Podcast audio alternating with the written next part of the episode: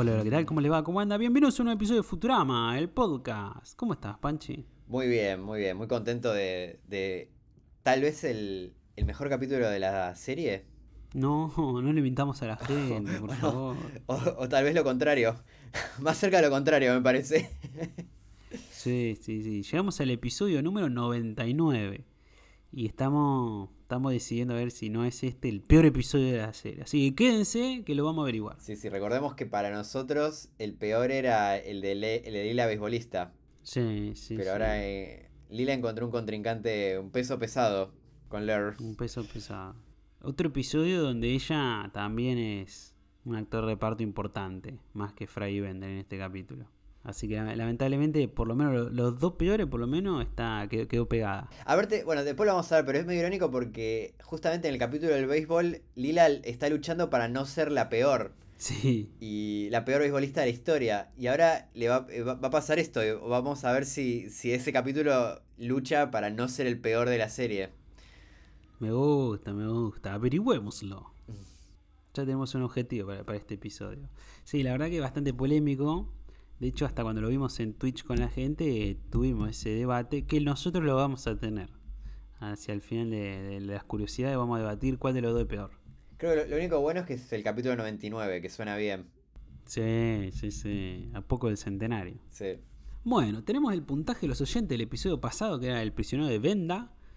El famoso episodio que cambian cuerpos. El teorema Futurama. Sí, clásico. Un 8% dijo que es un 6. Un 15% dijo que es un 7. Ok. Un 8% dijo que es un 8. Nadie dijo que es un 9. Mira. Y un 69% dijo que es un 3000.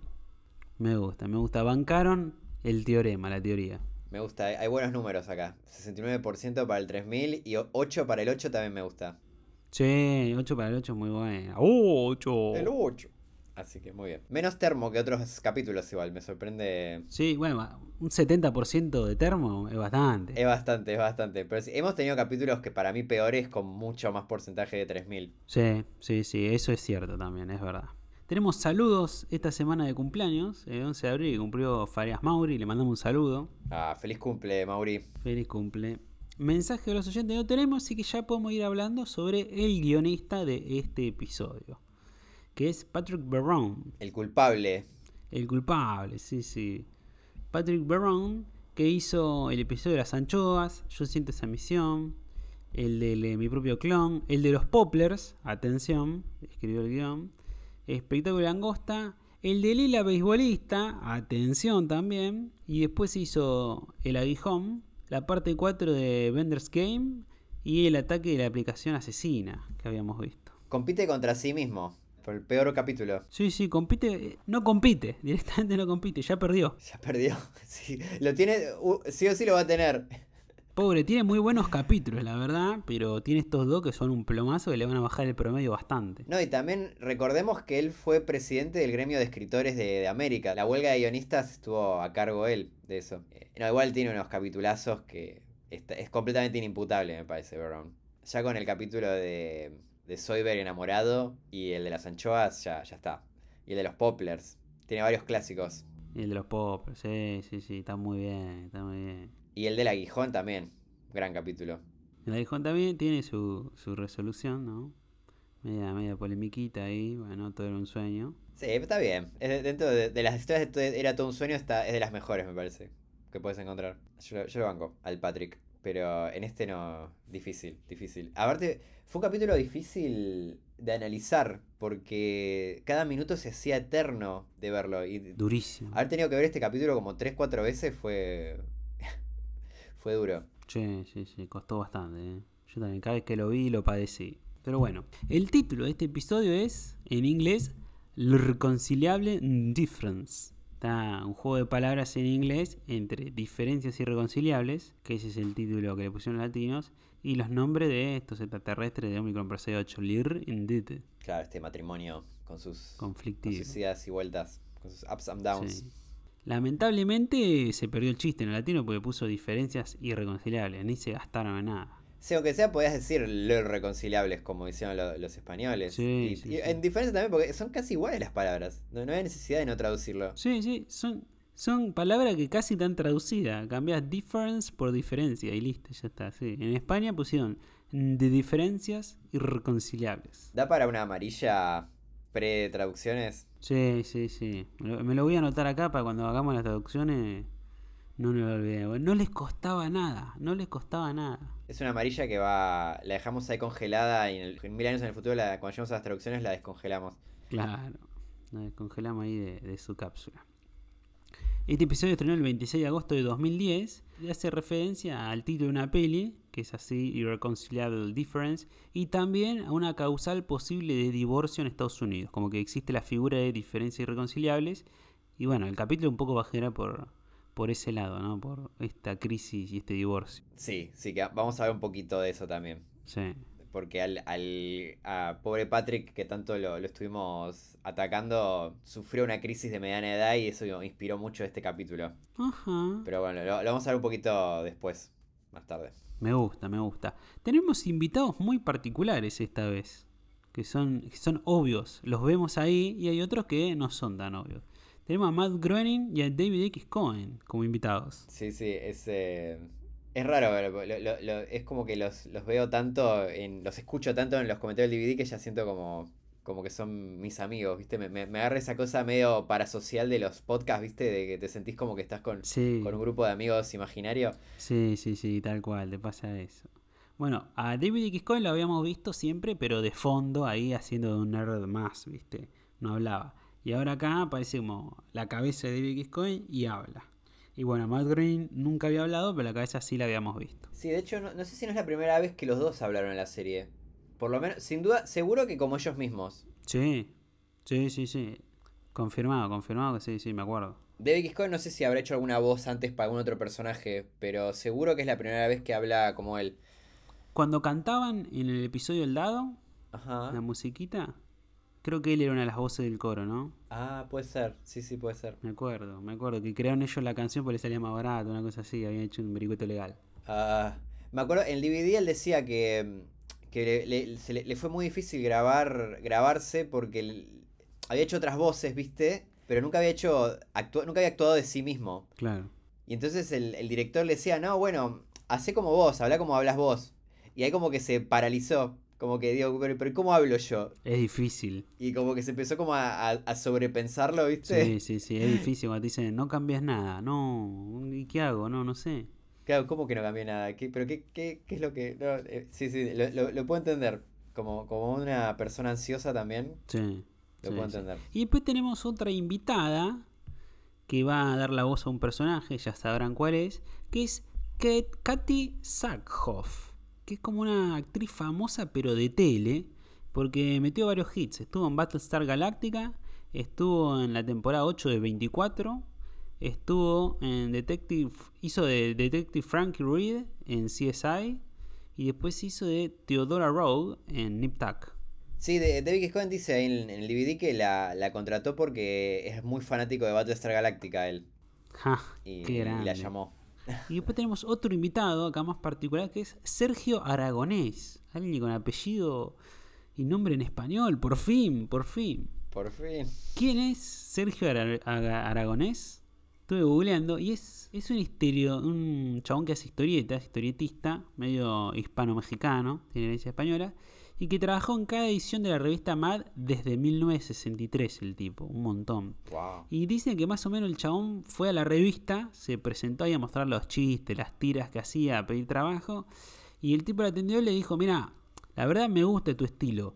Pero te tengo que rechazar porque ya estamos ocupados, ya estamos llenos, loco. Tengo toda la hoja llena, nada más tengo libre los márgenes. Entonces el tipo se fue y volvió a las dos horas y le trajo chistes que ocupaban los márgenes de las hojas. No, genial. Y entonces lo contrataron. Qué grande. Dijo, no, es un genio, mirá, mirá lo que inventó. Así que por eso en el capítulo eh, a Fry le dice, me gustan estos dibujos que hiciste en los márgenes. Y le dice, no, es salsa de tomate. Genial. Una cosa así, es por eso. Bueno, hay, un chiste que me gustó entonces de este capítulo. algo, algo, hay otra, otra cosa que me gustó. Uno. Uno, ya podemos poner el contador. Lo que sí, David. Cohen contaba también en el DVD que, que para él eh, Sergio Aragonés es como su recuerdo más temprano que tiene de, de- de- con el humor. Como de así el de chico, viste, como que leía mucho las revistas Mad y que como que su primer recuerdo de algo que lo hizo reír era una historieta de, de Sergio Aragonés. Wow. Así que sí, muy fundacional total de, del humor de, de X Cohen, este tipo. Sí, sí. Bueno, parece que Matt Groening también lo apreciaba porque llegó a escribir en los cómics de Los Simpsons, Aragonés. Sí, es cierto, es cierto, lo menciona también. Eso. En, ¿Cómo se llamaba la, la editorial de él? ¿Bongo? Bongo Era Comics, sí. Bongo Comics. Así que capo capo. Sí, sí, totalmente. Qué, qué grande, qué, qué, qué brillante. eh. Me encantó. Lo de los márgenes, no lo sabía. Sí, sí, sí, datazo, datazo. Después tenemos la frase de inicio del capítulo. En inglés es two scoops of pixel in every scene. Dos cucharadas de píxeles en cada escena. Claro, scoop es como se dice la cucharada, pero tipo de helado. Ah, mira la grande. Porque está la teaspoon, la tablespoon, hay un montón de categorías, ¿viste? Cucharadita, cuchara. Claro, scoop es como ese tipo de, como esa cucharada de, de helado, viste, que es como más redonda y, y como Sí, cortada. la bocha. Sí, la bocha. Sí. Es más, claro, dos bochas de píxeles sería. Ahí va, dos bochas de píxeles, sí.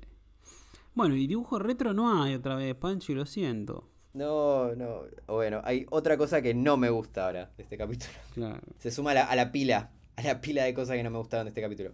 Bueno, ¿te parece si pasamos a las curio? Y bueno, si no queda otra, Resignado, re resignado, che. mientras más rápido llegue, más rápido se va a terminar. Rápido e indoloro. Claro, rápido. indoloro.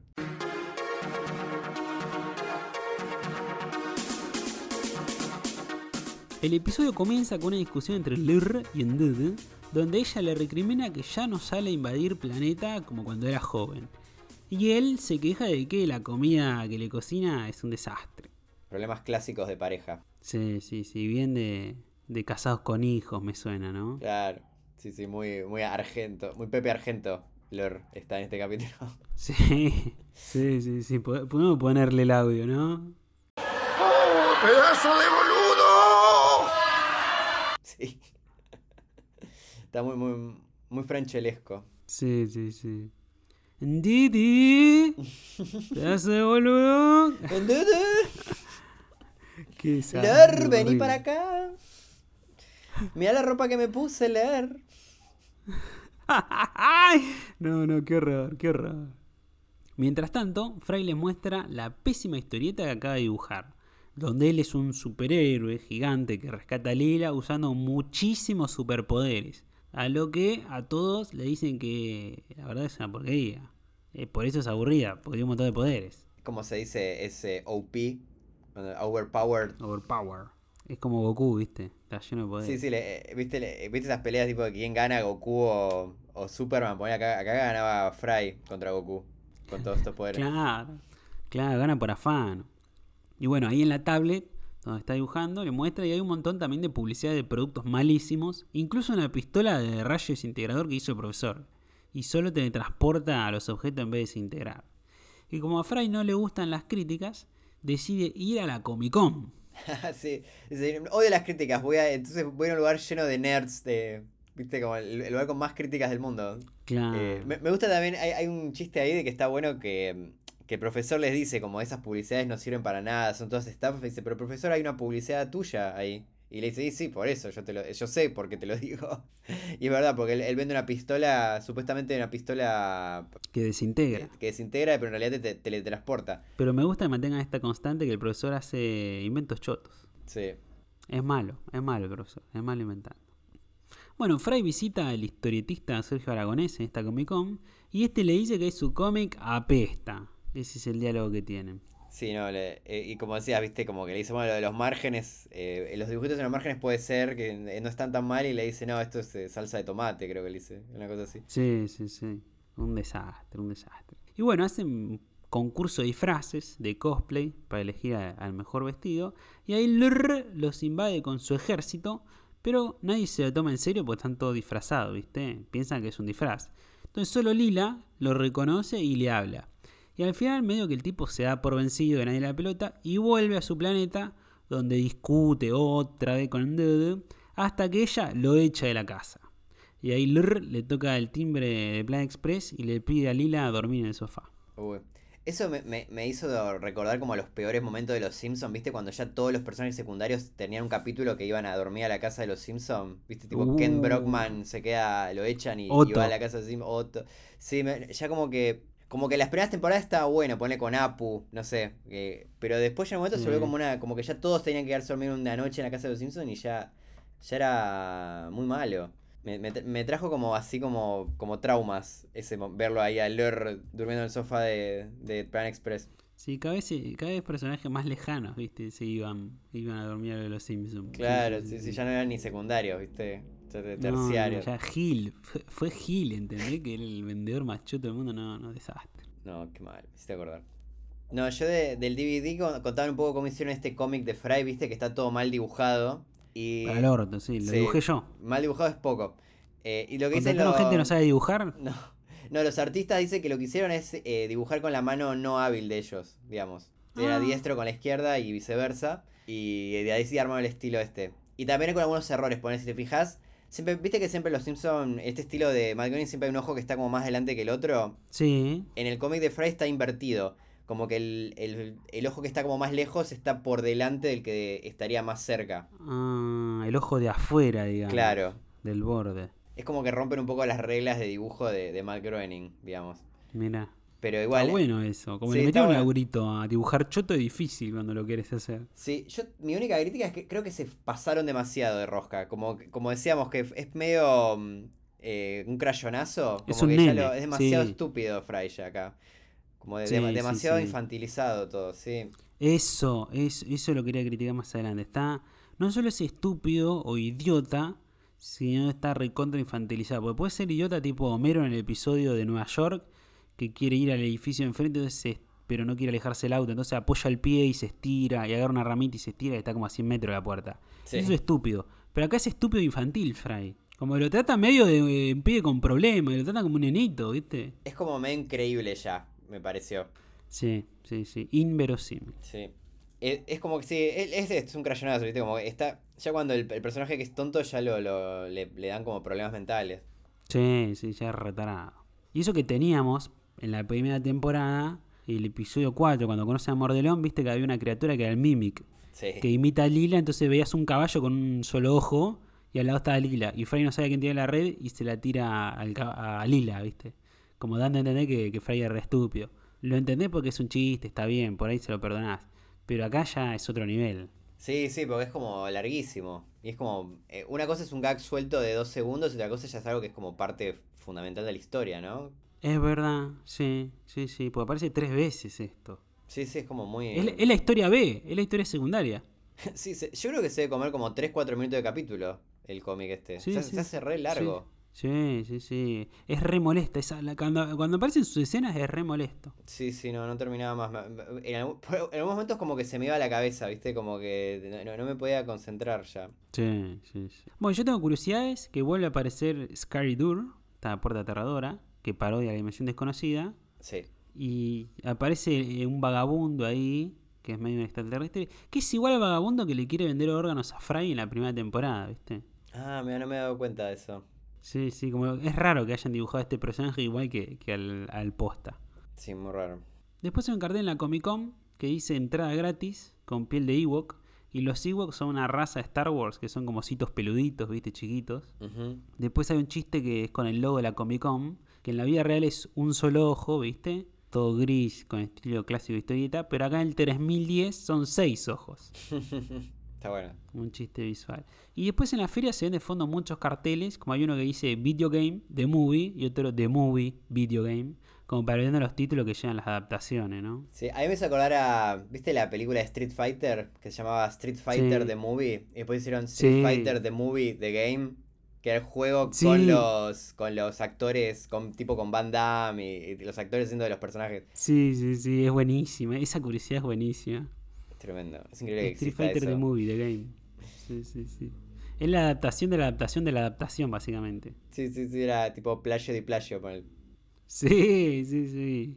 Es que no, no, no estaba Después- tan mal pensado, perdón, no estaba tan mal pensado, porque, o sea, hicieron básicamente lo que hacía Mortal Kombat, ¿viste? Como que filmaban actores y lo, lo poni- los ponían así, eh, como... el- Rotoscopiado. eh, rotoscopiados, pero en- los de Street Fighter quedó muy feo, como que quedó No, muy, muy, muy croto, no, no funcionó. Fulero, fulero, fulero. Sí.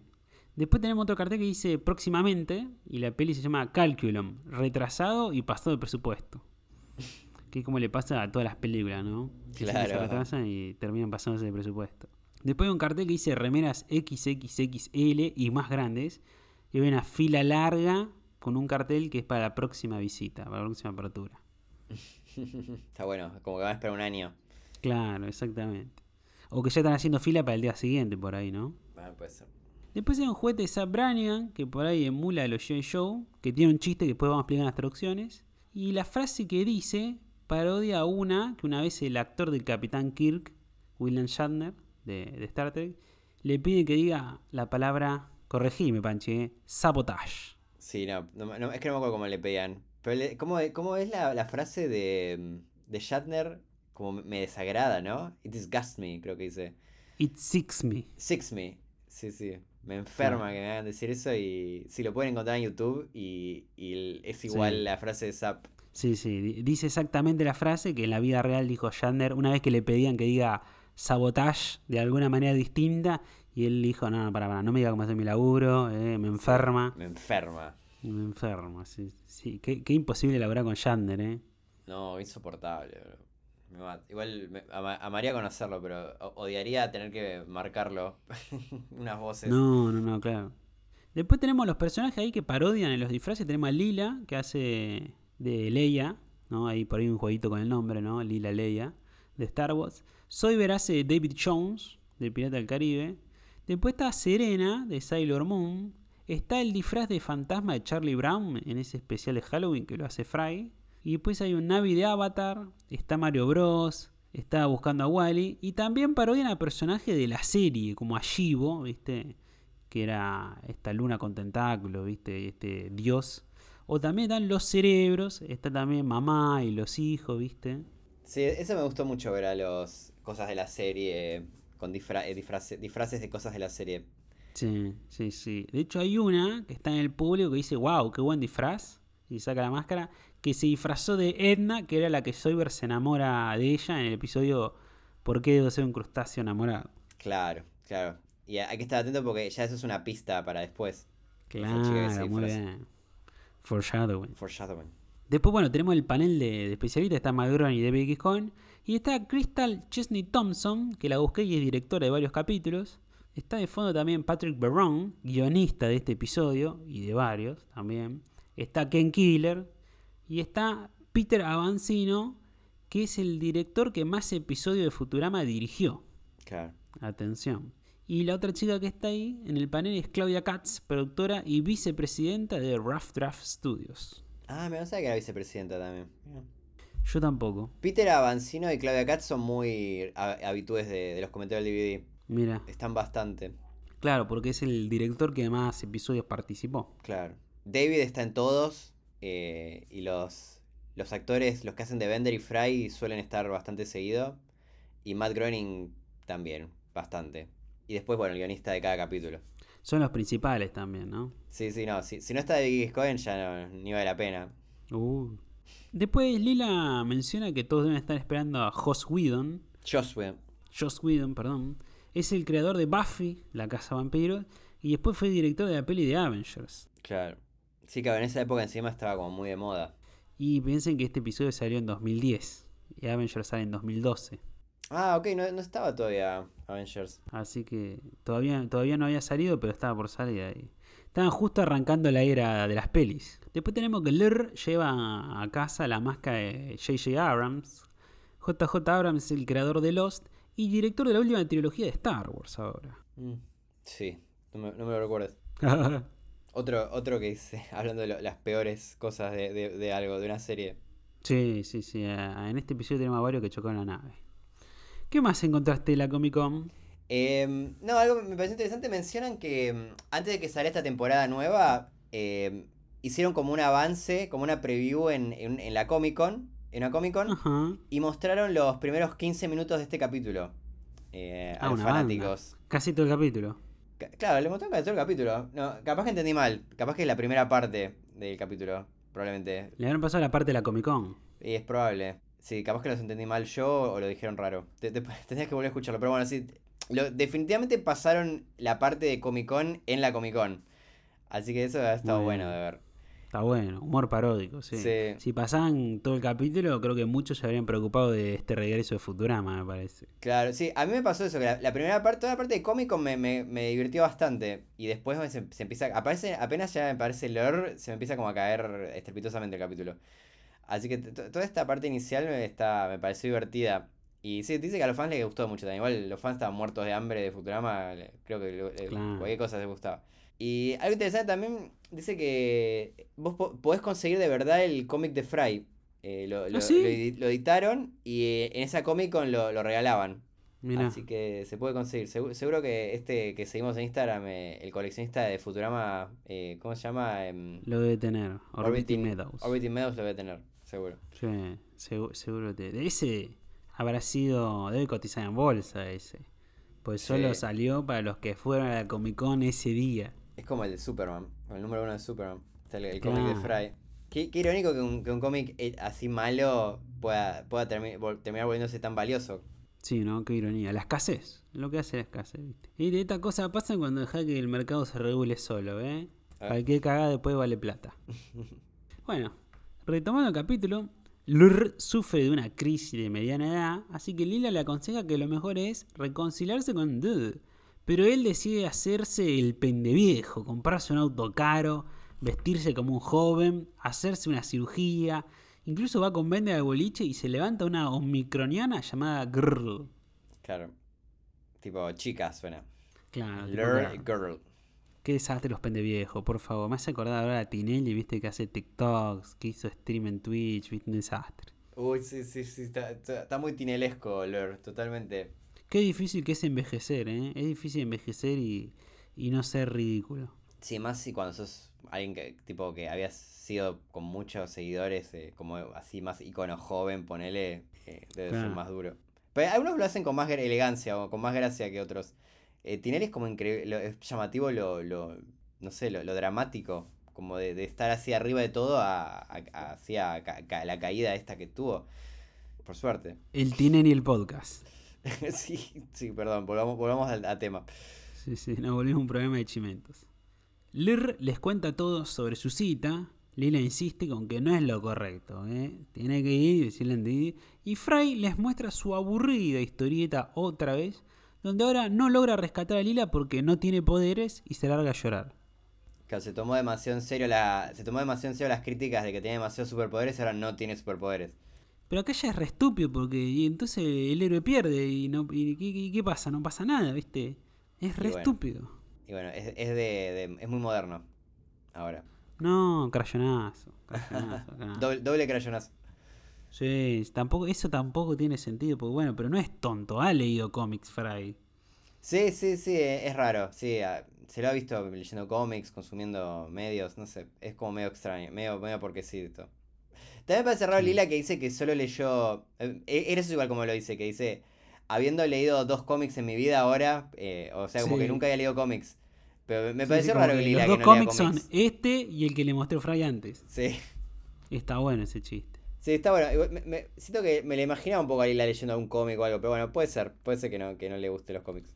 Sí, no, no sé, no, no me hace ruido a mí. Es verosímil. Después, bueno, Lir tiene su cita ahí en el departamento de Girl, de esta chica, y él dice que, bueno, le cuesta intimar porque, bueno, está recién saliendo de una relación, recién se paró después de muchos años, ¿viste cómo es? Y entonces ella se saca el disfraz y resulta ser una humana, una chica transespecie, y se acuesta con él porque le encanta que sea un omicroniano de verdad y no un disfraz. Claro. Y ahí descubrimos que es la chica que se ha disfrazado antes de. de, De Edna. de Edna. Sí, sí, sí. Que es la invitada del día de hoy, la que va a Galáctica. Ah, no me había asociado. Está buena aparte, porque Claro. viste que la, en la casa de ella hay un montón de, de parafernalia así. Eso está bueno también, es como una media, una pista de quién es, porque la casa de ella tiene un montón de parafernalia re nerd. Creo que hasta hay alguna cosa de Battlestar Galáctica entre las cosas, si no me equivoco. No llega a reconocerla. Sí que hay un Ah. póster medio de la Torre de Sauron, por ejemplo. Hay Claro. un par de naves espaciales, pero no llega a distinguir algo en particular. Creo que una espada de Star Trek también que mencionan. Se me acuerdo el nombre. Pero sí hay unas pistas de, de que no, no es lo que parece ella. Sí, o por lo menos de que es re friki. Claro, sí, sí, sí. Me gusta también que, al ser una actriz que participó en Battlestar Galáctica, Seguro fue a muchos paneles a Comic Con llenos de nerds, de cosplayer, y ahora ella interpreta uno de esos personajes. Sí, está bueno, se, se puede sacar las ganas. Sí, sí, sí. Le falta que haga preguntas sobre situaciones ridículas de la serie, ¿viste? Sí, o de cuando, o, como decía, viste, Matt Groening que se enoja porque pide por favor que no le hagan preguntas de los Simpsons. Y, y lo primero que pasa es que le hacen una pregunta de los Simpsons. Sí, cuando vuelve la segunda película. Me encanta que sea el año 3000 y le sigan preguntando por los Simpsons. Sí, sí, sí. Bueno, es un chiste que envejeció bien porque estamos en el 2023 y todavía no salió la segunda peli de Los Simpsons. Sí, es verdad. Para mí no la, no la sacan para, para que no se arruine este chiste. Claro, para mantenerlo. Mi teoría conspiranoide. Igual ahora con Disney no sabemos. Y Disney. Dirigido por J.J. Abrams. No. Los Simpsons 2. De vuelta en la compañía, Lear quiere volver, pero sabe que Dede lo va a rechazar. Entonces Lila le dice que preste atención a algún reclamo que le haya insistido ella. Y ahí dice, claro, invadir planetas. Entonces ahí Fry se le ocurre mágicamente hacer una especie de transmisión tipo la guerra de los mundos con la cabeza de Orson Welles relatando todo para que Lear parezca un feroz invasor y la vuelva a conquistar. Uy, sí, qué mala esa parte. Es rarísimo. ¿De, de dónde lo conoce a Orson Welles, Fry? Que saca el teléfono y ya directamente llama. ¿Qué? Esto, o sea, sí entiendo la referencia y el homenaje a la guerra de los mundos de Orson Welles, viste, que ha hecho en la radio. Eh, que fue Lógico, una cosa lógico. real, pero la verdad que no, no sé, no me, no me funcionó para nada este capítulo. Muy, muy, también todo muy estúpido, viste, muy, muy burdo, se nota mucho el video, como que me, me pareció todo muy increíble. No, to- todo, lo que pasa, eh, aparte se me hizo largo. Sí, sí, sí, sí. Se, se hizo largo. Pero no, me parece ridículo cómo se le ocurre toda la resolución en sí. No la resolución de que Orson Welles haga de nuevo lo mismo, no. Sino me parece raro cómo Fry se le ocurre. Justo a Fry, saca el celular y lo llama directamente. No, cualquiera. Sí, es muy random que pasó de ser eh, como de, de ser un completo estúpido a de pronto conocía referencias de Orson Sí. Welles y todo, era amigo. Tal cual, extraño. tal cual. Está fuera de personaje completamente. Para un lado o para el otro. Sí, sí, sí, sí. Totalmente. Se, se va para los, dos, para los dos extremos. Lo que sí, en el DVD decían que el, el que hace la. El que le pone la voz a Orson Welles, que. Eh, no me acuerdo el nombre, pero. Maurice LaMarche, creo que es. La, ema- sí, que es, es, eh, hace otras voces en la serie. Él es como especialista en hacer voz de Orson Welles. Como que lo hizo en muchas Sí. series y películas. Sí, lo traje, ya lo vamos a ver. ¿Y sabes qué? Contaba también que él, él es la voz de Cerebro, de Picking Cerebro. Sí. Y dice que para la- darle la voz a Cerebro, le- el, el secreto es que le hace un poco tono Orson Welles también. Mira. Así que sí, este, obsesionado. Obsesionado con, con Orson.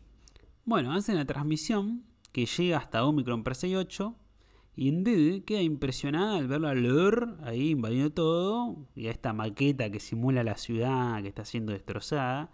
Entonces ella lo llama, le dice que lo va a recibir, pero llega Zap con su ejército que interceptó la señal y se rinde. Que en Dende no se dé cuenta, te lo puedo creer. Pero ya que Zap no se dé cuenta tampoco de que todo esto era una mentira, me, ya me cuesta un poco. Como, es como otro crayonazo, como que tan estúpido. O, o por lo menos no, no se dio cuenta nadie más. Sí, Me parece que por lo menos faltó un chiste de Kif diciendo, señor, creo que esto es una cosa falsa. Y le diga, cállate, Kif.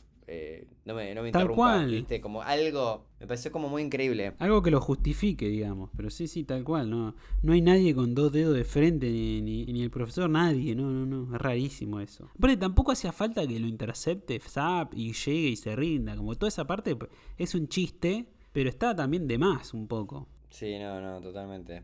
Sí, no sé, Sacámelo y poneme el episodio retro al principio, pa. Es eso. Sí, de- devolveme mi episodio retro. Es como, pa- para esto me sacaste el episodio retro. Claro. Bueno, curiosidades. Cuando el Lir duerme en el sillón, viste el profesor lo pica con el alcanzacosas, este Think Longer. Sí, junto con el olorófono, ol- ¿cómo es el oloro... ay, Oloroscopio. el oloroscopio, el, este, el del dedo, es, es como el, el invento más popular del profesor, me parece. Más mucho. Sí, Sí. sí, sí. Que de hecho en, en ese episodio de la What If Machine, se imaginaba cómo sería su vida si inventara el, el dedo ese, el Finger Longer, Sí. el alcanzacosas. Y bueno, al final terminó inventando en un punto.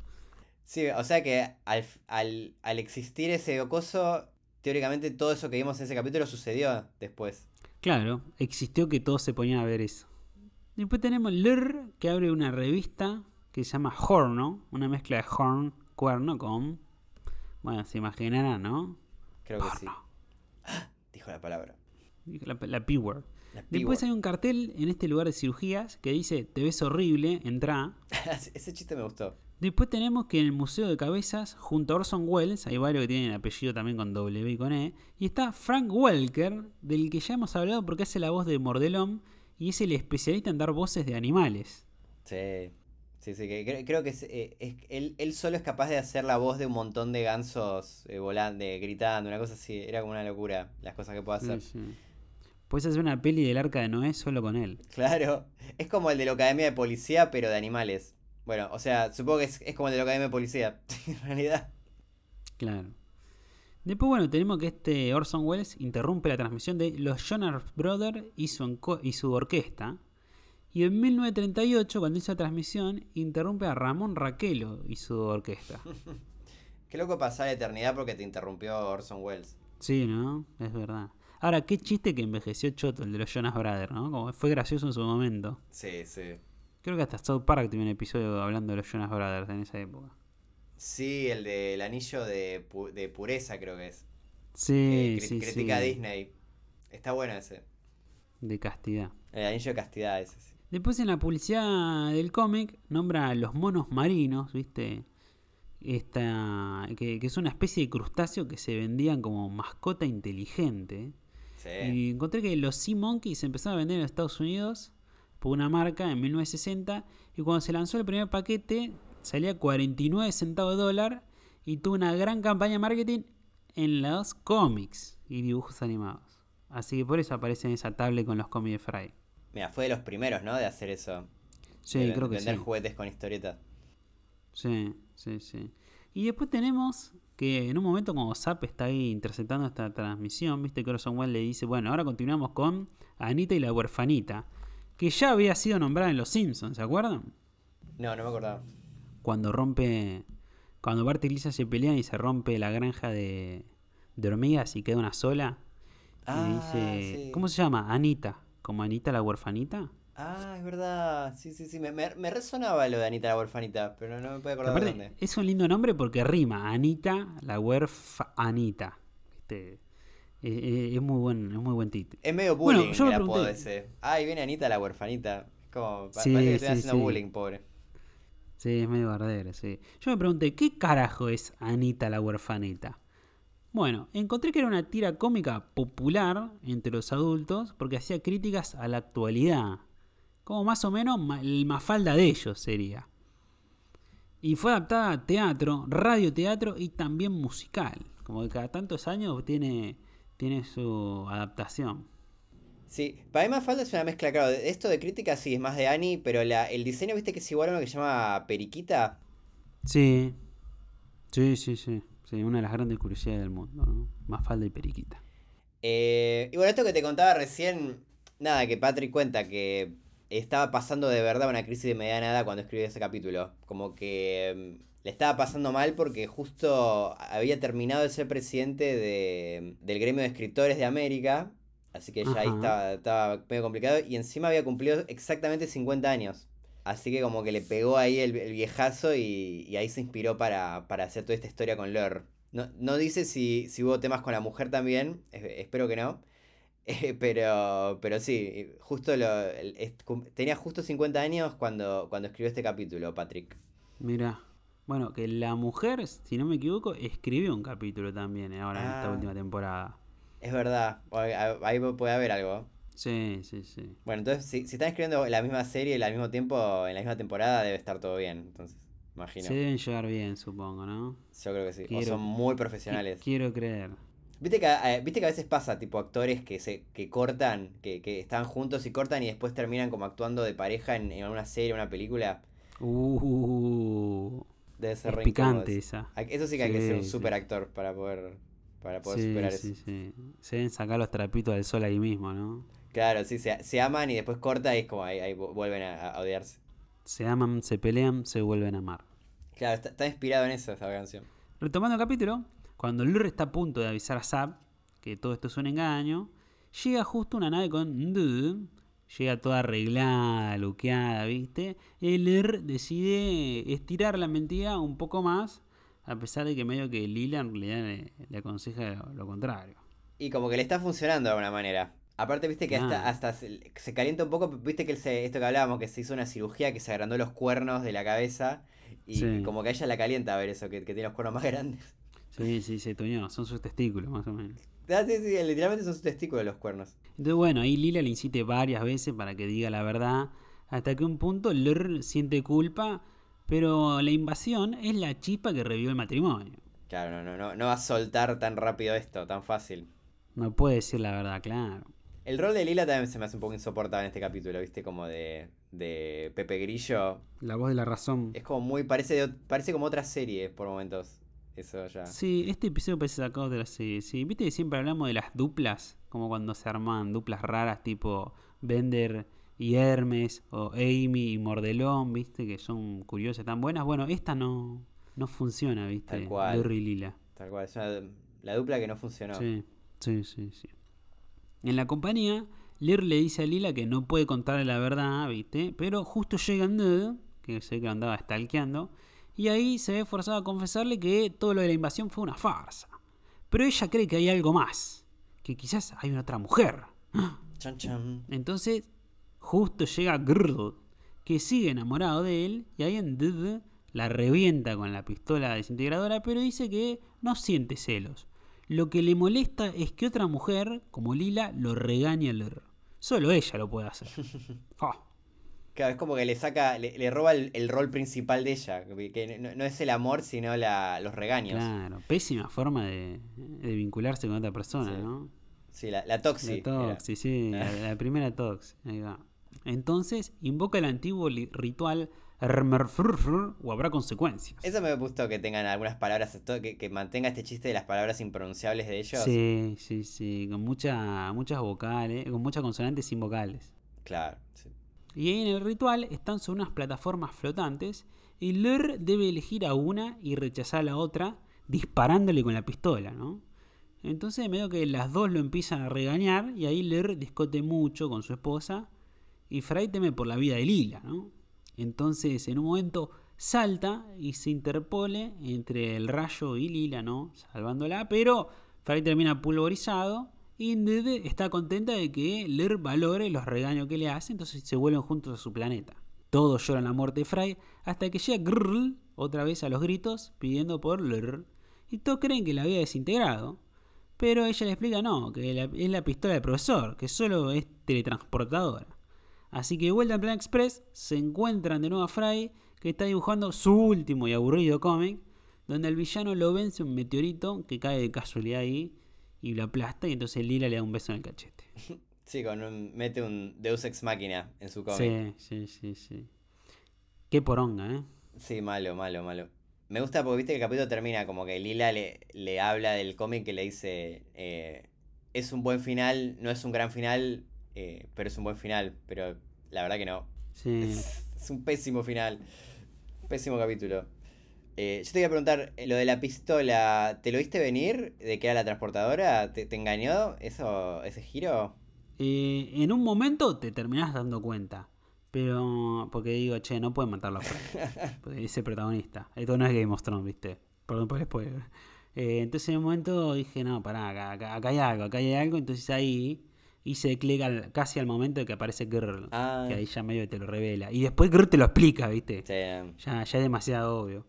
Pero, pero no, me gustó. Me gustó lo de la pistola. Como, ah, bueno, mira como hasta en el capítulo más malo de Futurama por lo menos tiene esto de que cosechan algo que sembraron en el primer acto, ¿no? sí, sí, era li- literalmente, era como el, el arma de Chekhov. Era la, la, la pistola teletransportadora Sí. de Chekhov. Sí, sí. Ya, me- ya tiene un final mejor que las pelis de Estudio Ghibli. ¡Oh! No sé, me, me, me me parece me quedo con No, Ghibli. no, no. Pero... mm, Sí, sí. No, a mí, a mí me gustó la idea, pero siento que no estuvo buen- bien ejecutada. Como a mí me resultó muy obvio. Como que encima es como que hay como medio casi un primer plano de la pistola que tiene un color bastante violeta particular. Como que la vi la pistola y ya enseguida me acordé de la del profesor. No, no, me, no me llegó a sorprender. Que me- pero bueno, capaz No. que, no sé. Me pareció que estaba buena la idea igual. Aparte, a- al momento que ves lo de la pistola teletransportada al principio decís, "Mm, esto me parece que puede, puede pasar con esto. Pero no sé. Está buena igual, está muy buena la idea. Yo fui más inocente, me parece. Capaz que tenías la vara muy baja para el capítulo. No, no, no esperabas algo eh, así que te sorprenda tanto. Puede ser, puede ser que eso influyó. Bueno, curiosidades. Tenemos, cuando Sape explica la invasión a Nixon, este le responde paz con honor, que es la frase que usó él para explicar la retirada de Estados Unidos de Vietnam en su momento. Después vuelve a aparecer el australiano esclavo que había sido esclavizado en cómo Hermes recuperó su forma. Y también un faraón para recordar, ¿viste? Siempre cada vez que aparecía estaba siendo esclavizado por Sí, otro, y había sido liberado. Ahora volvió a ser esclavizado. Y bueno, acá está de nuevo esclavizado, picando piedras. Y está junto a Soyber, que recordemos en el primer episodio él dijo, le pone sal a los ojos. Y esta es la última vez que lo veremos. No. Así que creo que va a quedar libre. Por ahora. Por ahora. Por ahora. Capaz que vuelve ahora en, con Hulu. Hasta que estrene la nueva temporada. Después tenemos este ritual que en inglés es Ermerfurfur or Consequence. Y parece que parodia un programa de trivia que era Truth or Consequence. Mm, Mira, verdad o consecuencia. Como verdad o reto. Claro, verdad o consecuencia, pero bueno, era un programa de tele. Y el ritual lo hacen en White Plains, que significa superficie plana, ¿no? Que parodia un lugar de, Estado- de Estados Unidos, Nueva York, que se llama White Plains, Claro. que es llanuras blancas. Cada vez están sobre planos blancos. Está bueno, pues literalmente están parados sobre así como unos rectángulos blancos. Sí, sí, sí. Y se ahorran dibujar, ¿no? Sí. O sea, ahí, ahí amarretearon a full, ¿eh? Es un episodio verga Sí, por todos no, lados. no le dieron ni, do- ni, ni un poquito de amor. Hasta los animadores. No puedo decir ni qué buen diseño. No, no, no. Creo que lo, lo más interesante es las cosas que hicieron mal en el cómic. Eh, no, no hay nada para decirte, che, esto Sí. está buen, muy bueno. Sí, no, no, no. ¿Mejor chiste? ¿Cuál es el mejor chiste? A mí, la verdad, casi te digo vacante, porque me pareció Sí. bastante malo. Lo único, me, me gustó igual. de- la primera parte de Comic Con rescató cosas, me pareció que era divertida. Y me gusta que hay como, como que las, las cabezas de Matt y David de- anuncian una nueva serie y que dice Futurela. Y como que ves la intro, viste, de Futurama y se cancela. Aparece tipo un cartel grande que dice cancelada y, y parece que el chiste ahí es que, bueno, que Matt Groening sorprende que ahora Fox ya lo- los cancela antes que se estrene las series. Más rápido. Así que nada, me, me gustó ese chiste autorreferencial con Futurama que lo cancelan a cada rato. Mira, mira. ¿Vos? A mí también me gustó un chiste autorreferencial, como rascando el fondo de la olla. Para mí también me parece va vacante. Pero el chiste autorreferencial que me gustó es cuando Bender se disfraza de Lila y ella le dice, ¿de qué te disfrazaste? Y él le dice, soy la fantasía de los nerds. Y me gustó porque se ríen de sí mismos un poco, de que Lila está re buena y está re bien dibujada justamente para el goce de los nerds que, que eran el público de Futurama en el 99. Sí. Igual, eh, yo siempre pensé más en Amy como la fantasía de los nerds. Como que es la más. Como la que está más. La, la que es. La más suelta. La más suelta, la que está siempre semidesnuda. Como que Lila es más, más Sí. cuidada, digamos. Bueno, el episodio del perro aparecen las dos. En bola, viste, semidesnuda, jugando a las luchas, Sí. viste, y Fry no le da Es bola. verdad. Es la que, aparte de mí, siempre la, siempre la que siento que tiene como los desnudos más gratuitos, ¿viste? Como que ah, se siente me- medio Sí. como guiño guiño a, a lo- a los nerds.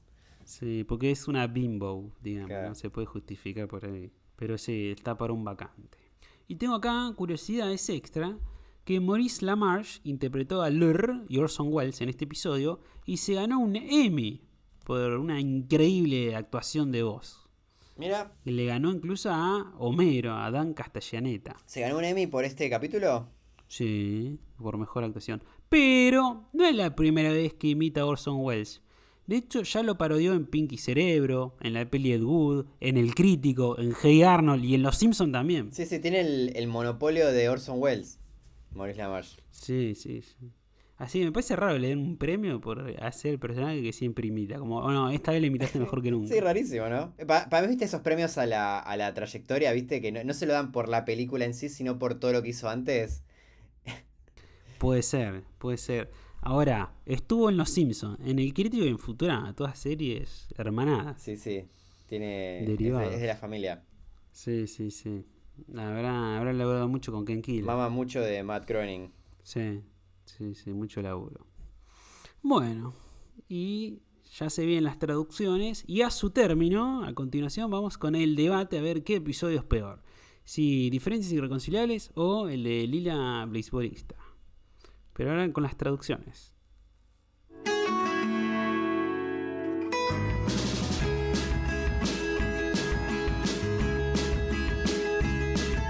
Bueno, la primera es el título del episodio. Sí, amarilla. Amerita amarilla, como ya dijimos. Sí, sí, sí. sí. Volve- de- no sacamos, la amarilla de, de la heladera y la, la- se, la, se la echamos en cara a los latinos. Sí, sí, sí. No les costaba nada, hijos de puta. No. No les costaba nada. Es inexplicable porque fueron do- son palabras que eran idénticas. Sí, sí, sí, estaba facilísimo. De hecho, si lo hacías no había punto porque era obvio. Claro, sí, Pero no hacerlo es castigo. sí, sí. Los latinos en general creo que son más flojos para traducir la- los capítulos, de, los nombres de los capítulos que los españoles. Creo que los españoles les ponen un poco más de amor a eso. Suelen ser más fieles a veces. Pero bueno. Después tenemos los nombres como para comparar. ¿Cómo le dicen lr en latino, Panchi? Sí, eh, ler es, eh, bueno, es ler, le dicen, y endende. O sea, eh, viste que en el original es eh, LRR y ND, ND. Que también es parecido. Claro. Pero sí que no- nos hemos acordado que antes eh, le decían eh, endunda a ella. Sí, sí, en un capítulo latino le dicen endunda. Como le agregan vocales porque no Es podía. gracioso endunda también. Pero bueno, ende, ende es más fiel. Sí, sí, sí. Y bueno, y la, la chica, disfraz, la chica disfrazada es, eh, en, el- en inglés es girl, ¿no? Como es el ler, girl, como chica. Que ya ahí también es una pista, ¿viste? De que, no, de que hay algo, de que es una chica disfrazada, ¿no? Como que es un nombre medio inventado. Claro. Y los latinos lo mantuvieron como girl, o sea, no, no lo tradujeron. Claro. Acá en España los pronuncian similares a los nombres, como ler y endende. Pero a la chica esta le pusieron chkrr de nombre. Está bueno, es más fiel al original. O sea, tradujeron girl. Es más fiel. Sí, sí, sí. La cagada es que tiene vocal, chkrr. Sí, es verdad. Pero bueno, puedes decirlo tipo chkrl, capaz. Para- Sí, sí, es verdad. Pero me gustó, me gustó el intento. No sé si para para punto, pero ah, vale, vale la pena Sí, mencionarlo. sí, me parece que no, que, que está bien, pero no, no, no, no es ni, ni, ni a favor ni en contra, me parece. Muy bien. ¿Qué más? Después otra, otro de nombres, en el original, viste Fry a su superhéroe que se hace, que, que es igual a él, él se- su personaje se llama eh, Delivery Boy Man, o sea, viste, Delivery Boy repartidor, y eh, entonces eh, tiene ese chistecito que es el Boy Man, el como Claro. medio Superman. Y los españoles lo tradujeron como el repartidor man, que está muy bien. O sea, bueno, obviamente no tiene ese chiste de Boy Man que es intraducible, pero está muy bien. no, se Podría ser chico repartidor man, pero no sé, igual no- creo que no, no es tan gracioso como en inglés. Y los latinos eh, vienen medio vagos hoy. Eh, es simplemente el repartidor, a secas. Ni, ni man, nada. Sí. Ni super, nada. Porque Sí. han hecho varios, sino es el repartidor. En España igual la primera vez que lo mencionan le ponen repartidor nomás, no le ponen el man. Ah, mira. pero, pero sí, por ahí le por ahí le podrían poner hombre repartidor como que parezca un, un superhéroe. Claro, el hombre pero está repartidor. bien. El hombre repartidor estaba bien. Mira, el hombre radioactivo. Claro, algo así. También hombre tiene dos sílabas y man tiene una, ¿viste? Tiene esas cosas, las traducciones. Después tenemos cuando Fry les muestra por primera vez el cómic, que Bender prefiere olvidarlo y dice, cuando salga me haré un enema de memoria en latino. Es muy Pero en España frase. dice- Me, encanta la frase enema de memoria. Sí, es muy Bender porque es recontra vulgar, violenta, ¿viste? No, no tiene ningún sentido en pensar en los sentimientos de, de Fry, ¿viste? No, cero. Y en España dice, cuando salga de aquí intentaré olvidar lo que he visto. Uh, mató chiste, eh. Mataron un chiste. Mató chiste, mató un chiste. No era tan grave, me parece que una amarilla va, ¿no? Y por lo menos. No sé si para punto contra. Creo que por lo menos Sí. amarilla. Me siento como el meme ese de, de Marsh que dice, Bart, no. Y le dice, pero si estoy aquí, como, como que ahora, últimamente poner una amarilla a los españoles eh, es como, se siente raro. Vienen tan, en general Sí. traduciendo tan bien. Estoy como, "La- latinos no, pero no, pero estoy aquí. Después tenemos cuando Soyber se quiso comer el muñeco, que acá sí tenemos un chiste que todos están, todos cuando lo vieron dijeron, uh, tengo, que esperar a que llegue el podcast para entender este chiste. que Soyber se empieza a comer el muñeco este de Zap y dice en latino, ¿cómo dice? Eh, dice, pero el letrero dice que hay mentas en la caja. Claro, porque atrás está una, una- un cartel que dice Mint in the Box. Claro. que es una frase en la jerga de los coleccionistas que significa nuevo, sellado, sin abrir, viste cómo está, impecable, viene Sí, se coleccionista. dice eh, in mint, in conditions, ¿viste? En, condi- en perfectas condiciones. Se dice también. Claro. Pero también si lo traducimos literal es mint, es mentas en la caja, mint in box. Por eso Soyber se lo quiere comer. Claro. Y lo, Por eso dice el letrero hay mentas en la y los caja. latinos lo, bueno, Me pregunto si habrá entendido el chiste de los latinos. Igual era intraducible de cualquier forma. Estuvimos un rato tratando de pensar cómo se podía traducir este chiste y no, no, no llegamos a nada. Sí, sí, sí, imposible. Aparte tiene que tener sentido el juego de palabras, pero no, ¿Y en imposible. España cómo es? En España le ponen, creí que venía con un huevo de regalo en la caja. Bueno, medio random, pero bueno. Es como un. Es como un huevo Kinder a la inversa, ¿no? Un, un huevo que viene con un regalo. Bueno, acá es un muñeco que viene con un huevo de regalo. Claro. Sí, qué sé yo, la verdad que era, no, no se me ocurre cómo traducirlo, así que eh, los felicito a las... la- Creo que de- hicieron lo mejor que pudieron cada uno. No, no, no había mucho que hacer con este chiste. Sí, sí, sí. No. Acá no va a haber ningún castigo, quédense tranquilos. Porque era imposible. Y después, bueno, volvemos a, a este que mm, ya mencionamos, a Joss Whedon, el director este de Buffy la Casa Vampiros. Eh, Sí, que bueno, en, lo- sí, en el original sí. dice eso, de, eh, me- se lo menciona en un momento, probablemente dice, probablemente están esperando a Joss Whedon, y en latino también mantiene, pero lo- los españoles me parece que, que hicieron bien, como que vieron a futuro que Joss Whedon ya no, no, no iba a ser eh, tan icónico como en el 2010, y buscaron a un director que, es- que va a ser icónico para siempre. Claro, trajeron a George Lucas, el creador de Star Wars. Claro. Así que dicen, en vez de George Whedon seguramente están esperando a George Lucas. Se nota que en España no, no se vio mucho Buffy la Casa Vampiros o no sé. Dijeron este, no lo conoce Puede nadie. ser. Honestamente, George Lucas es fuerte al medio, pues está bien, está en el universo de los nerds, está, está re bien. Joss Whedon, no sé cuánta gente lo conocía, por lo menos acá. Sí. Acá no sé. Porque una cosa es conocer a Buffy la Casampiro, la actriz, pero el creador, qué sé yo. Sí, sí, tal cual, tal cual. Sí, para mí estuvieron bien. Estuvieron bien y, y Sí, envejeció sí, mejor el, el chiste en España que en, que en otro- que en el original, me parece. Sí, lejos, lejos. Después tenemos el nombre del cosplay de Bender, que este, este chiste me gustó que parodia a Lila, que se llama Nerdgasma, tanto en el original como en latino. Pero en España le pusieron Lilogasmo. Qué raro. Sí, sí, ¿por qué? No? Acá, porque él hace cosplay de Lila. Claro, pero la gracia es que es nerd porque está parodiando la fantasía de los nerds. Sí, claro, no, se pierde, se pierde el chiste un poco. Mm. Sí, un poquito. Igual no, sé si es para amarilla, Eh. pero sí, es raro. No, no, no, pero solo, solo para comparar. Y después, bueno, también hablando de comparaciones, cuando Dudu dice que se pone celosa de Lila y que lo caga a pedos, tira una frase muy particular en inglés. ¿Cuál es, Panchi? Eh, sí, le dice, quiero saber qué hay entre ti y Bossy Boots here. Dice, y Bossy Boots es como la botas mandonas, ¿no? Bossy jefe, Boots botas. Claro. Que eso está, en latino está bien, dice, quiero saber eh, qué hay entre tú y esas botas mandonas.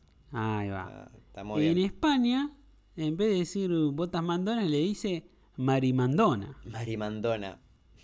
Así que tenemos una frase española. Significa que tiene una tendencia exagerada a mandar. Mira, estaba, me, me, me viene como la palabra marimacho, eh, marimandón.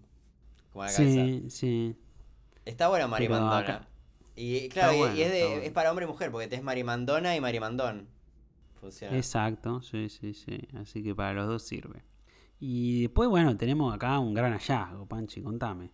Sí, no, e- esto la verdad que estuvieron pésimos lo- los latinos acá, porque cuando se está yendo Lur, ¿viste? Con Dendé, la chica esta que se disfraza unicroniana, en la versión latina le grita, ¡Vuelve Lur! ¡Quiero tener tus hijos! Pero en la versión original no dice hijos, ella dice, quiero tener tus poplars.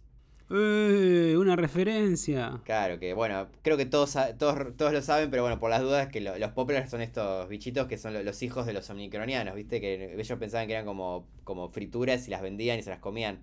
Claro. Eh, así que nada, un- me parece una muy linda referencia que creo que cualquier fanático de Futurama lo hubiera entendido. No, no entiendo por qué lo, lo sacaron ahí. O sea, dejaron a Josh Whedon y sacaron a los poplars.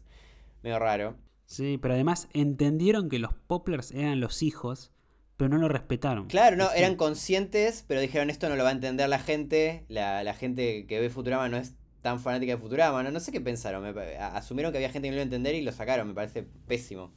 Claro, me parece pésimo porque justamente vos tenés ahí el guiño. Si le sacás el guiño, dejas una frase común Sí. que no, no suma nada. En cambio, si vos le dejás el guiño, algunos lo entenderán y algunos no. Pero por lo menos el que lo entiende lo disfruta. En cambio, el otro no lo disfruta nadie porque no pasa, no pasa nada. Sigue largo. No, aparte los poplars son re famosos. Que es como que todo el mundo sabe lo que son los poplars. Me, me parece como una, una, una decisión muy rara. No sé si tanto. No sé si tanto, pero, pero no los podés matar. Sí. Punto en contra para ti. Yo creo que sí. Bueno, los españoles dicen quiero tener un poplar contigo. Que está bien también. Está bien, está bien, está bien, está bien. Uno o varios. Y después te encontraste vos una frasecita más, ¿no? Sí, ho- hoy se invierten los roles, porque ahora yo encontré una frase española. Así que Ajá. vas a tener que. vos- Hoy tenés que adivinar vos cuál es esta frase española que descubrí yo. Ok. A ver si la adivinas. La frase es pura potra. La palabra. Bueno, acá potra se usa en la jerga para medio machirulo para hablar de una mujer muy hermosa, muy voluptuosa. Sí, pero no. Así que una pura potra debe ser recontra voluptuosa, Ah, como Nergasma. no, frío, frío, frío. Frío. Muy Uy, lejos. uy, uy, suena a eso, pero no tiene nada que ver. Uy, está difícil, ¿eh? Sí. ¿Querés que te lo dé en contexto? A ver si te la, la adivinas. Bueno, dice así la frase. Oh, repartidor man, me has salvado por pura potra. Por suerte, por casualidad. Sí, adivinaste. Adivinaste. Vamos. Casualidad, suerte. Solo por el contexto, si no, no. Por pura potra lo adivinaste. Por pura potra, muy bien, la adiviné por pura potra. Bueno, yo tengo una frase española para que vos adivines. Uh, a ver. Palos de ciego. ¿Palos de ciego? Sí, sí, sí. Palos de ciego. Como que te ayuda a orientarte. Mm, por ahí, por ahí, está tibio. Tibio. A- ¿Te la doy en contexto? ¿Alguien que te da una ayuda?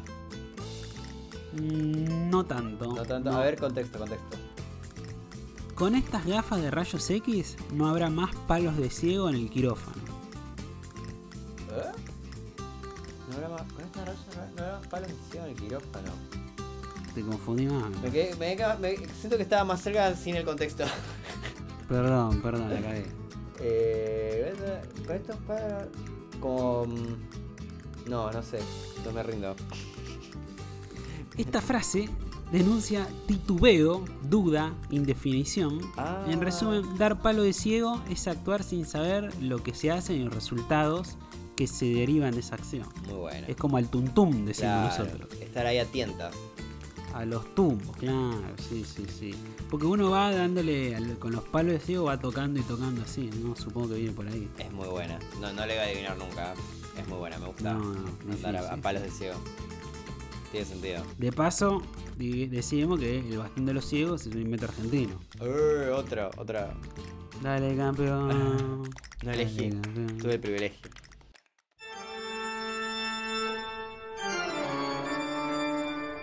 Puntaje final de traducciones: latinos menos 19, españoles menos 6. Uy, no, no, no. Es como el meme de. Palizón. Basta, ya está muerto. Sí, sí, sí. Vino Krusty y lo recagó a palos. No, no, es muy duro esto. No, no, no puedo verme. Me dan ganas de taparme los ojos. De taparme los oídos. Sí, sí, sí. de- de- quiero, quiero tapar los sellos a mi diccionario español. Ya está, ya que, te tiren la toalla. Que alguien tire la toalla, por favor. Sí, sí, sí. está Ya tipo está muerto. Homero contra Tatum. Es esto. Claro. La, la única manera de que ganen los latinos es que se mueran lo- los, los españoles. Im- Imagínate, imagínate cómo ganarás esto. Y es tipo, lo- lo- todo- todos murieron eh, de un, in- ah, de un infarto. Los traductores. Sí, sí, sí. Les cayó mal una paella. Claro. Visualiza la victoria. Visualiza la victoria. Todos los traductores españoles murieron atragantados con una paella. Claro, sí, sí. Le agarró salmonela porque comieron toda la misma tortilla, ¿viste? Estaba muy atravesó un toro.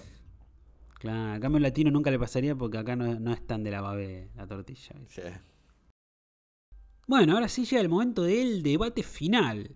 ¿Qué episodio es peor? ¿Este, Diferencias Irreconciliables, o el de Lila Beisbolista, Lila Estrella de Deporte? Ambos los hizo Patrick Brown, así que es el único perdedor acá. Yo te hago una propuesta. Mira, A ver, Porque yo creo, ya creo que es obvio por lo que hablamos que a los dos estamos, no- nos parece que tenemos una opinión parecida de cuál- qué capítulo es peor que el otro. Entonces, para hacerlo más interesante, yo te digo, tiremos una moneda y a- no sé, el que le toca cara tiene que defender a Lila Beisbolista. Y al que le toca Cruz tiene que elegir eh, este capítulo. Ok, Tiene que me defenderlo. gusta. Tiene que defenderlo a muerte. Me gusta, me gusta. Yo tengo acá justo una moneda que cada vez vale menos, cada segundo, así que apurémoslo porque Vamos, en rápido, rápido. va a pasar. Va se, se va se se va volviendo invisible, ¿viste? Como, como en, en Volver al Futuro, ¿viste? No, al revés. El cero le empieza a agregar más ceros, ¿viste? Claro. Bueno, a ver, tiro la moneda y vamos a ver. Vamos a defender los chistes de los episodios, ¿te parece? Dale, dale. Dale. Voy a tirar la moneda a ver qué te toca, Panchi. Si sale un 10, tenés que defender a el de Lila. Dale, El de Lila Beisbolista. Y si no, lo tengo que defender yo, ¿dale? dale. Uy, lo tengo que defender yo. No, menos mal, porque la, te Bueno. digo la verdad, no me lo, eh, lo vimos la semana pasada, el, el capítulo de Día Bolista, pero no- ya no me lo acuerdo tanto como este. Eh, uy, está difícil, ¿eh? Ayúdame, pero creo que algo que tiene muy bueno el de Lila, esto es esta parodia a este beisbolista Hank Aaron, que fue un beisbolista que de verdad existió y que era muy bueno, pero este Hank Aaron cuarto y es malísimo. Y el tipo tiene que ayudar en un punto de la historia a Lila para que sea mejor que él y ella no sea la peor jugadora. Sí, eso es verdad. Creo que eso está bueno y es gracioso. Y de hecho, es par- que, que el chiste sea parte de la historia como le da, le da otro, otro condimento. Y es más, cuando está en el último partido, que Lila está en el banco y no la ponen, ella le dice al entrenador, entrené con Hank Aaron. ¿Con el verdadero Hank Aaron? Bueno, con un Hank Aaron, claro, en el cuarto, que era el malísimo. Y entonces por eso la mete. Claro, es verdad. Y bueno, el final, que Lila después fracase y sea la peor jugadora de la historia y le quita el laburo al, al pobre chabón. Sí, sí, es sorprendente eso. Como que uno pensaría que no, no iba a pasar eso. Eh, como que a, a pesar de todos sus esfuerzos no lo logra. Sí, sí, sí. Aparte, qué gracioso, ¿no? Que el, el más malo del mundo te tiene que ayudar a vos a que sea menos malo. A que seas menos malo que él. Para no perder el título es más malo, porque si pierdes el título ya es como que no, no tiene nada. Era su título. Igual ahora estoy. Es como que ahora me pasé de tu lado, sin querer. Eh, pero, pero sí, bueno, igual lo que debo decir es que en ese sentido, eh, es, el de Leer tiene, tiene invitados muy peso pesado. O sea, es eh, creo que uno de los pocos capítulos, el único capítulo donde va a tener a Matt Groening y David Kiscoen hablando. Eh, creo que Es eso, eso te da algo. Y, tiene, y, y creo que algunos de los mejores chistes del capítulo los dicen ellos. Todo la, por lo menos a mí me causó mucha gracia todo esto de, de que los cancelen antes de tiempo. Vos te reíste mucho. A mí me causó gracia, Vos te verdad, reíste mucho. sí. Sincera. Yo, yo vi cuando lo viste por primera vez y te- toda la primera parte te reíste mucho. Después dijiste, che, ¿cuándo termina? Como todos, ¿no? Sí, no, me, fue como tremendo. Me, venía como. Ah, me, me venía gustando y de pronto fue como. Uh, bueno. Pero bueno, ahora estoy Sí. defendiendo el capítulo, así que voy a hablar de las cosas que me gustaron. No, Sí, no, sí. no No, era- no más digo que me sorprendió. Creo que a vos te gustó más este Yo episodio que a mí, de hecho. creo Yo que. Creo que también a mí el humor meta me gusta más que a vos. Me, me tengo esa sensación. Como que a, a vos creo que en general ya eso es como lo, lo- eh, otro, otro humor que a mí me gusta más que a vos, es esos humores de, de chiste que se- es muy más largo de lo que debería, como es humor incómodo de, Sí. de alargar el chiste, a mí me causa gracia, a vos no. Como que es una cosa muy subjetiva de, humor. Sí, es cierto. Pero sí, y chistes, ¿qué otros chistes tiene leer? Eh, está difícil. Pero bueno, te- voy, voy a decir eso, que de chistes así famoso, con famoso tiene a Matt y a, y a David y, y está bueno. Y también tiene ese chiste que me parece bueno de, de Bender eh, pre- preguntándole cuándo sale la, la segunda película de Los Simpsons que estaba bien. Y que Groening le- le, responde como disparándole con un láser. Sí, sí, sí. Bueno, también está el chiste de la pistola, pero bueno, vos ya lo pudiste prever. Eh, pero eso cuenta como chiste, me parece más como una... No, sí, no sé. elemento Es como, al principio es un chiste y después termina siendo importante para la trama en un punto. Sí, eso está bien, es verdad eso. Por eso. Bueno, ¿Qué, qué, qué sentís? Eh, yo igual no, no me decido, no, no sé qué, qué- Creo que me... No sé, creo que en chistes creo que son igual de malos los dos capítulos, te diría. sí, sí. Está muy difícil este debate, creo que los dos tenemos razón y que estamos tratando de sacarle agua a las piedras para tratar de hablar bien. ¿viste? Sí, sí, está el tarro con dulce de leche vacío. Le, le hay dos gramos y estamos ahí sacando el, el último átomo de dulce de leche eh, Sí, buscando. micrones. Sí, sí, sí. ta- Estamos ahí con, Sí, sí, con una pinza microscópica buscando virtudes. Al final hubiera sido mejor que a cada uno le toque criticar al capítulo más que hablar bien del capítulo. Bueno, pero cre- creo que es lindo vernos esforzar, ¿no? Me parece que a la Sí. gente le, le va a gustar estamos más. sufriendo, estamos sufriendo mucho, mucho más de lo que pensaba. Sí, sí, sí. Bueno, categoría historia. A ver, ¿cuál tiene mejor historia? Si sale el 10, lo defendés vos. Si no, lo defiendo yo. A Dale. ver, a ver, a ver. No, otra vez yo. tengo que- No. Mierda, no. Igual creo que saliste ganando. Me, me parece que. Por lo menos. hay- bueno, no, no quiero, no quiero ponerme de tu lado, pero me parece que el de Lila tiene más, más cosas que, que el, que este, el de Ler. ¿Cuál es la historia del de Ler? Es verdad. Pero no, verdad.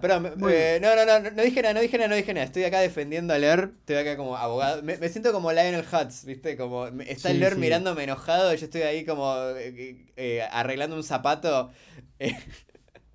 Soy como el, el peor de abogado defensor de, de Ler. Bueno, para defender la historia, debo decir que es como una historia de medio de camino del héroe, pero en el que intenta tener eh, una redención, ¿viste?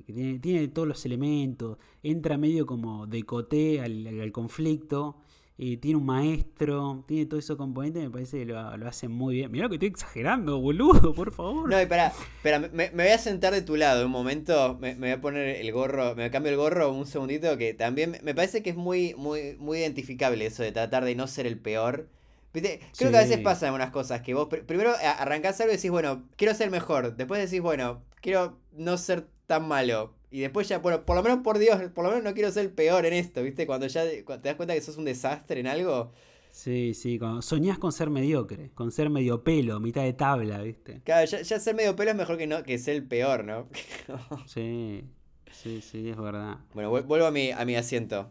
Esta historia hasta tiene un rival que es Jackie Anderson, que de verdad es una buena jugadora, pero que se siente opacada porque Lila sea la primera mujer y que sea un desastre. Porque dice, no, entonces nadie nos va a, tener- a terminar tomando en serio a nosotras. Claro, habla mal de las mujeres. Claro, entonces está bueno como toda la historia gira en torno a eso, a, a que tiene que tratar de no ser la, la peor.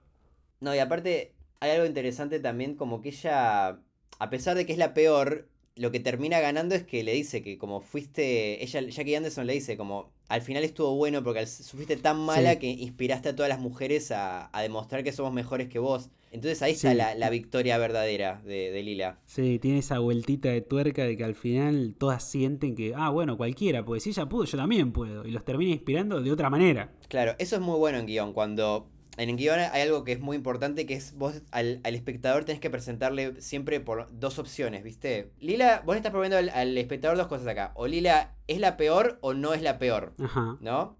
Entonces, en la historia parece que va a ir hacia que ella sea la... a que ella lo logre, a que no sea la peor y te sorprende, al ser la peor te sorprende, pero te sorprende más porque en realidad lo que la historia te dice, eh, te, te lleva a un tercer camino que es, es la peor, pero eso fue bueno. Eh, o sea, ella al ser la peor inspiró a otras personas a no ser los peores. O sea, que eso es como lo inesperado que tiene. Claro. Que eso siempre tenés que tratar de, de mandar una, una especie de tercera alternativa que el espectador no se estaba esperando que pase. Claro, Que no sea lo obvio. Claro.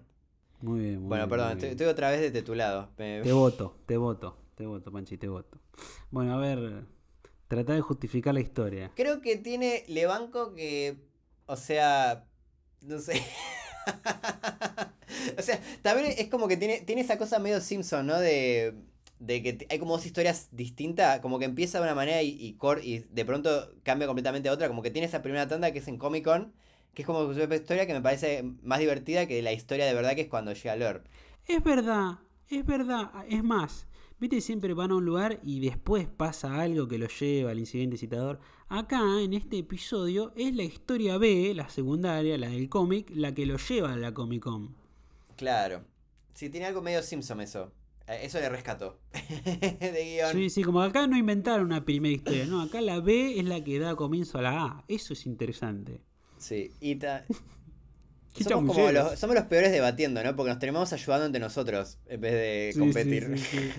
sí, sí. Bueno, jugamos a fingir que nos gusta el episodio. Claro, es verdad. Eh, Estamos haciendo cosplay. Cosplay de, de- de Claro. fanáticos.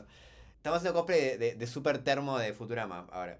No, bueno, y la- la- creo que sé yo, creo que no sé si está tan bien ejecutada, pero la historia de leer, o sea, creo que podría haber habido algo ahí como. De hecho, creo que está mejor ejecutada en el capítulo. Hay otro capítulo, viste, que tratan de ayudarlos a ellos en sus diferencias maritales con NDND. Que, Sí. que está mejor resuelto ahí. Con, que, con lo de. Que lo, que lo- que quiere el. Que lo quiere castrar a, a Fry con lo del cuerno. Sí, el cuerno humano. El cuerno humano, eso está, eso está muy bueno. Como, encima tiene eso, ¿no? Que están agarrando un problema que ya medio que lo vimos. O sea, ya eh, como que ya le- lo de Erler, Sí. el- lo de Erler, que casi se separa, encima es una historia que ya la vimos. Es constante. Pero bueno, perdón, ah, me está saliendo muy mal esto de abogado defensor. Eh, Bueno, pará, tengo un punto a favor, que es que eh, por fin escribió una historia de crisis de edad avanzada sin tener que inventar un hijo o un clon. es verdad. A ver, te viste que siempre las historias de. que creo también eso es original, que las historias de, de, de crisis de mediana muchas veces las tiene el profesor, ¿viste? Como de, de, de- Claro. más de crisis de viejo. Que es interesante eso también. Que no, no es la clásica. De acá sí es como. Es totalmente clásico. Es un tipo a la, a la mitad de su edad. Pero bueno, qué, qué sé yo. el- el- me, me gusta que al tipo, al guionista, le pasó en la vida real, tenía 50 años. Y le inspiró este capítulo. Qué sé yo, si es el mejor o el peor. Pero eh, banco eso que tiene como algo muy, muy, muy desde el corazón. Vamos, aplausos. Sí, eso le banco la, la humanidad del capítulo. Y qué sé yo, qué... Sí, no, no, no, me cuesta mucho defender esta historia. Ahorita ni siquiera me gusta como... Ah, pero le puedo defender lo del arma. Lo del arma está, está bien. No, no sé si está perfecto hecho, pero est- está bueno. La, el arma teletransportadora, como decías vos, que, que arranca como un gag suelto y después se vuelve como una, un elemento importante en el final de la historia. Eso está bien. Claro, sí, sí, banco, banco. Lo que no sé es. Perdón, otra vez me paso al otro banquillo, pero. como que. Es raro. eh, siento que to- eh, como que le da mucho peso a la relación de Lila y, y Lur. Y después como que le dispara y se va. No, no sé, me, me lo sentí como que se desinfló ahí. Como que. No sé, como. Sí, ¿no? Como que había mucho peso en esa relación y después se, se desbarata en un segundo. Es verdad que hasta en un punto él sentía culpa cuando le veía ahí a Lila esclavizada y él no decía la verdad, ¿viste? Claro, y de pronto, bueno, eligió a la mujer, listo, todo vuelve a la normalidad, me olvidé de Lila, chao. No sé, lo sentí como extraño eso. Pero bueno, perdón, me vuelvo a mi lugar. Pero fuera de eso, un, un gran capítulo. un gran guion. Claro. fuera de sí, las 100 excelente. críticas que le encontramos. Ambos, ambos, no, me encantaron, me encantó. Todo lo malo que dije del episodio le resta un puntito, eso no es, no, por supuesto. Bueno, no, no. Creo que en historia eh, debo, debo darte la, eh, debo declararte ganador. Vamos. Punto a favor en historia. ¿Nos queda algún- alguna categoría? No, ya estamos, a veces ya estamos, ¿no? Bueno, ganó, ganó entonces empatados en chistes, en- o sea, en su ausencia, y ga- ganó, ganó Beisbolista. O sea que bueno, logró, logró, lo, logró lo que lo que buscaba en el capítulo, no, no ser el peor. Tenemos un nuevo, nuevo peor capítulo de Futurama. Exactamente, exactamente. Tenemos un nuevo peor capítulo de Futurama que es diferencias irreconciliables. Ahora te pregunto, Panchi, ¿qué nota le pones a este capítulo? Uf, espera, primero te voy a preguntar qué nota le puse a, a Lila Beisbolista. Bueno, esa era justo mi, mi estrategia. Como este es peor que el de Lila Beisbolista, le voy a poner un punto menos que el de Lila Beisbolista. Los dos, a ese dichoso episodio le pusimos un 4. Ah, mirá. Así que para ser justo le tendría que poner un 3 a este. Sí. Yo le voy a poner un 2, me parece este. Me pareció No. bastante peor que, lo- que el otro. Me, me pa- me parece que no alcanza Sí. con un punto. Lo es. Me, lo siento es. que se queda corto. Bueno, pero si vos le pones un 2, que yo lo disfruté menos que vos y me reí menos que vos, que le tendría que poner un 1 entonces. No, no, no, no, no te quiero influenciar tampoco. No te No, quiero- no, no. Voy, a- voy a mantener mi postura matemática de ponerle un punto menos que el de Lila. Me parece bien, es lógico. Sí, Aparte, lo sufrimos porque hace vimos en Twitch primero este y des- el de Ler, y después la semana siguiente para comparar vimos el de beisbolista. Y, de- y decíamos, la- mismo la, la gente del chat decía, al lado del de Ler, este, el capítulo de, de beisbolista es el de, el de, el de Roswell. Es de los mejores de. Sí. Es de los mejores de Futurama comparado. Como que de verdad se notaba una diferencia de calidad enorme. Gran frase. Sí, sí, sí. Así que sí, no, no, tremendo, muy malo este, muy malo. Eh, igual me, me interesa saber la opinión de, de los oyentes, a ver si están de acuerdo Sí, o sí. no con esto. o y espero, me, me pregunto si habrá cosas peores, que, que nos esperan en, en el futuro. Tengo como un poco de miedo ahora. Bueno, recordemos que una vez un oyente, el oyente Marta, nos dijo que ahora que llegan las nuevas temporadas se ven los mejores y los peores episodios. Sí, era verdad, era verdad. Tenía razón. Y bueno, sí, igual estoy contento porque dentro de todo creo que esta temporada de Comedy Central ha tenido un muy buen nivel. Eh, en general Sí. creo que de, de mitad para arriba. Así que bueno, si hay cada tanto hay uno muy malo, ¿qué le vamos a hacer? Sí, Que sí, haya más buenos que malos, estoy contento, estoy bien. Sí, sí, sí. Así que bueno, nos vamos contentos, muchachos. Hemos cumplido la tarea de, de hablar bien de este episodio. Sí, le, le- hicimos lo que pudimos. No, no sé si somos muy buenos debatiendo, pero bueno, fue muy difícil. Espero que haya sido por lo menos un buen episodio del podcast. Un 3000, el podcast, un 3000. Oye, ojalá. Y sí, de- de- no, nos matamos, nos matamos tratando de encontrarle virtudes a, a esto, a los dos peores capítulos de Futurama. Así que creo, creo que eso, eso es algo. Sí, sí, sí. Contenido de calidad. Así que todo ese esfuerzo merece que usted le dé una compartida a nuestro Instagram, a nuestro Spotify, que se lo recomienda a un amigo. Recuerden que si ustedes quieren que los saludemos para el cumpleaños, como hicimos hoy con Mauri, pueden dejar su fecha de cumpleaños ahí en, el- en la encuesta que tenemos en nuestro link en vivo. Dice ahí cumpleaños, se anotan y listo. Sí. Pueden sumarse también a nuestro Discord para compartir Sí. memes de Futurama y, y de lo que sea. Ah, me hiciste acordar, hablando de Comic Con y del Discord, hubo un usuario hace poquito, TVROM, que nos compartió casi todo, tiene el 99% de todos los cómics de Futurama y de Futurama con los Simpsons que pudo conseguir en internet. Están en inglés, Uh. así que vamos a ver cómo se los hacemos llegar a ustedes. Sí, ta- también hubo conversaciones de empezar una campaña de Calabozos y Dragones, pero por ahora no está habiendo mucho quórum. Pero capaz que si suma más gente podríamos a- hacerlo. Eh, pero Puede bueno, ser, hay que ver. hay que ver. somos muy Recuerden- pocos por ahora. Si están en Argentina también pueden ayudarnos a financiar el- la suscripción a Star Plus comprando una remerita de nuestro Flash Cookie, también nuestro link en vivo. Y bueno, el consejo de cada semana es recomienden Futurama. Eso. Y menos este capítulo, capaz. Bueno, sí. Recomiende Futurama, pero no que, que no empiecen viendo este capítulo.